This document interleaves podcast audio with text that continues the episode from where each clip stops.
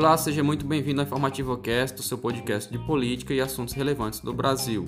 Meu nome é Armando Carvalho e no episódio de hoje vamos falar sobre o porquê do Brasil não ser um país desenvolvido e também o que pode ser feito para mudar essa situação.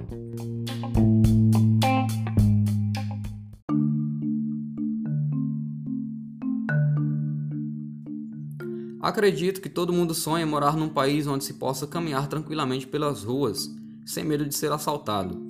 Num país onde se tenha serviços públicos que funcionem de verdade e que tenham oportunidade de trabalho, ou seja, um país onde se possa ter qualidade de vida. E claro, todos nós sabemos que o Brasil não é esse lugar, embora a gente tenha tudo que precisamos para isso. Nós temos uma área territorial gigantesca, com vários tipos de climas em cada canto do país uma população gigante e uma das maiores economias do mundo, e mesmo assim não somos um país desenvolvido. Mas então, já que a gente possui todos esses requisitos, o que diabos impede o Brasil de ser um país de primeiro mundo? Bom, analisando o que coloca o Brasil nessa situação de subdesenvolvido, veremos que isso é fruto não de um fator isolado, mas de uma série de fatores que estão relacionados entre si. E o primeiro deles certamente é a corrupção. Isso porque, quando ocorre desvio de dinheiro público, o político está pegando dinheiro que deveria ser investido em serviços para a sociedade e colocando no próprio bolso. Com isso, toda a sociedade acaba se prejudicando com serviços públicos de má qualidade. A Polícia Federal fez um levantamento que chegou à conclusão que mais de 48 bilhões de reais foram desviados dos cofres públicos através da corrupção apenas entre os anos de 2014 e 2017. Só para se ter uma ideia, com esse dinheiro seria possível construir mais de 50 escolas e hospitais.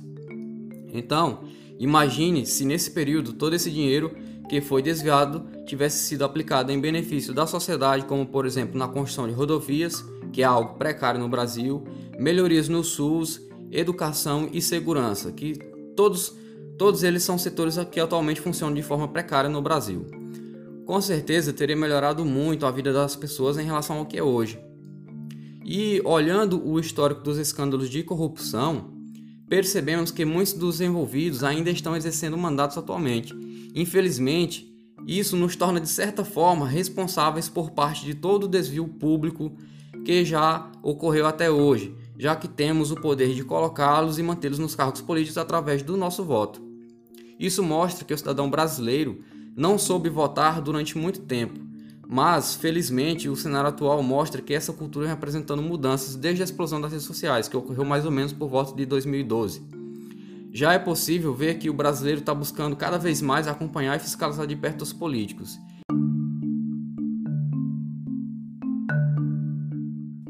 E como prova, basta a gente olhar o resultado das eleições de 2018, quando, quando mais de 60% dos deputados federais que foram eleitos em 2014 não conseguiram se reeleger. Isso mostra um cenário otimista para que a gente possa superar esse primeiro obstáculo com o passar dos anos e avançar na busca do desenvolvimento.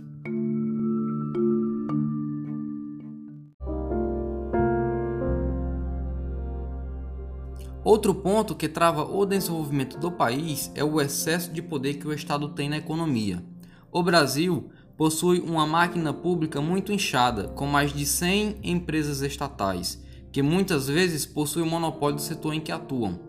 Isso é ruim e quem sai perdendo é o cidadão, que sustenta essas empresas através dos impostos e muitas vezes passa a não ter outras opções de escolha, sendo obrigado a consumir os serviços daquela empresa estatal, já que ela é a única fornecedora. E aqui entra a importância das privatizações e do livre mercado. Com a livre concorrência, sem interferência do Estado, o consumidor tem um leque maior de opções, o que aumenta a qualidade do serviço ou do produto, além de gerar também a diminuição dos preços, já que as empresas estão concorrendo entre si para ganhar o consumidor. E além de mais opções para o consumidor, o livre mercado gerado pelas privatizações acaba gerando também mais empregos já que permite o surgimento de novas empresas no mercado. Um exemplo prático disso é a telefonia, que antes era um monopólio do Estado e depois passou para a iniciativa privada. Antigamente, para se ter uma, uma, linha telefônica, era preciso fazer uma solicitação ao governo e aguardar meses para receber a resposta. Hoje em dia, em qualquer farmácia você adquire um chip telefônico de diversas empresas com planos e serviços diferentes e já sai conectado.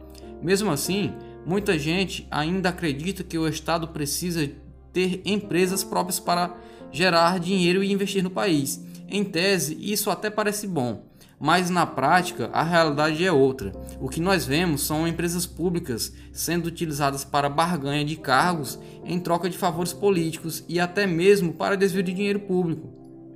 Outro ponto negativo é o alto custo que essas empresas trazem para os cofres públicos, devido à sua baixa produtividade. Inclusive, tem um levantamento feito pelo Tesouro Nacional que indica que o governo chega a gastar em média de 15 a 20 bilhões de reais por ano apenas para cobrir as despesas dessas estatais. Isso evidencia mais ainda a ineficácia dessas empresas.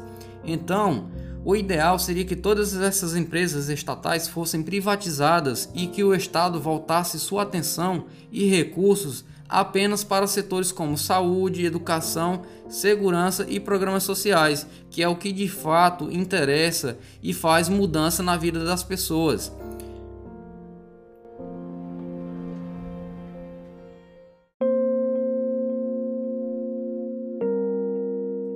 Aliado a esses fatores, também existe o excesso de burocracia para se abrir um negócio. Aqui no Brasil, para se abrir uma empresa é necessário passar por uma série de procedimentos que podem levar meses até ficarem prontos. Isso acaba dificultando a vida do empreendedor, o que acaba levando ele a trabalhar na informalidade. Mas qual que é o problema? O problema é que quando se dificulta a movimentação do mercado, que é o caso da burocracia na abertura dos negócios, o Estado automaticamente deixa de arrecadar tributos em decorrência da migração do empreendedor para a informalidade, por não poder esperar todo o procedimento de legalização do negócio. E, além disso, acaba dificultando também a vida das empresas que estão trabalhando na formalidade, já que estas pagam tributos e as informais não, o que acaba gerando uma concorrência desleal.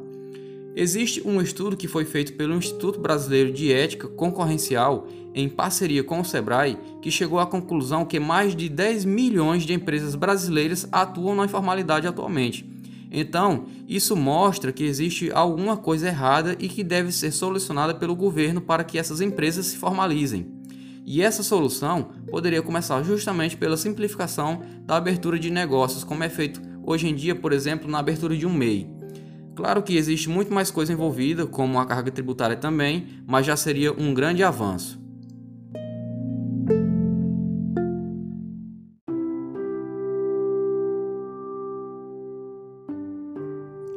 Por fim, outro fator que contribui para o atraso do Brasil é o sistema de ensino falho. Hoje, o Brasil investe muito mal em educação, isso é um fato já comprovado há bastante tempo. E quando falamos em sistema falho, isso engloba desde as matérias que fazem parte da sua grade curricular até a forma como é feita a distribuição dos recursos.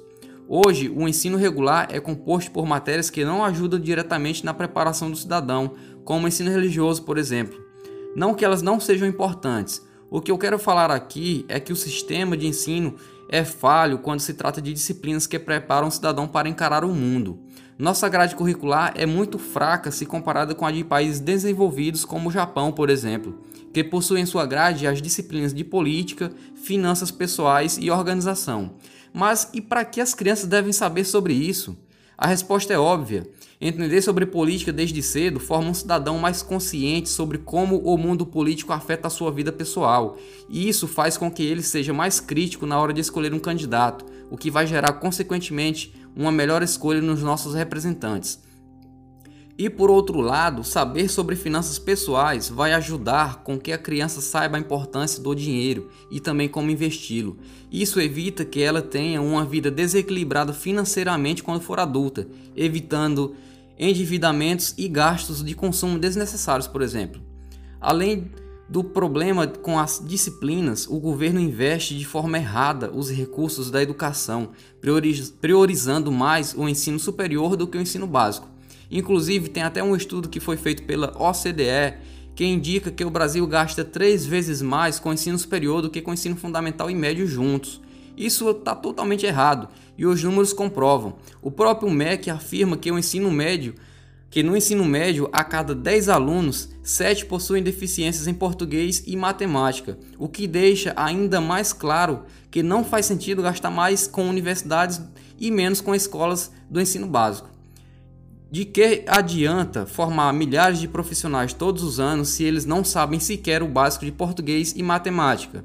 Um cidadão que se encontre nessa situação e consiga terminar o curso dificilmente vai conseguir ter sucesso na sua área de formação.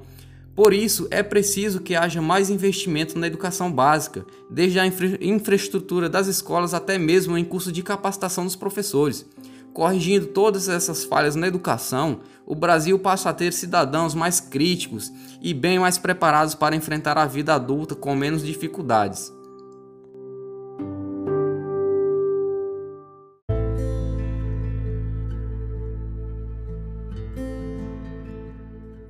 Acho que ficou claro quais são os principais motivos de não estarmos entre os países mais desenvolvidos do mundo, mas fica aquele questionamento: então o que fazemos para superar essas barreiras?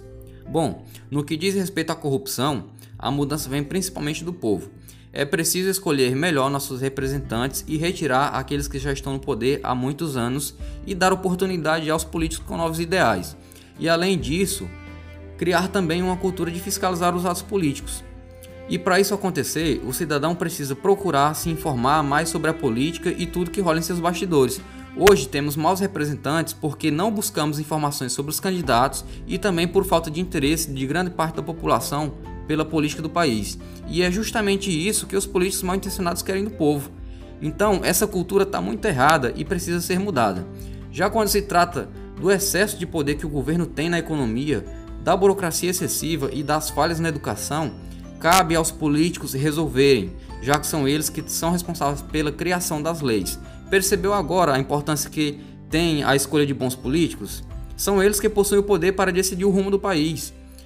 Mas para isso acontecer, é preciso que o povo entenda a importância das privatizações, da desburocratização e da reforma no sistema de ensino e a partir daí começar a pressionar o governo e o Congresso a fazerem essas mudanças saírem do papel. Enquanto as, as manifestações populares forem para defender político A e político B, o país nunca vai se desenvolver. É preciso adotar manifestação em favor de causas sociais.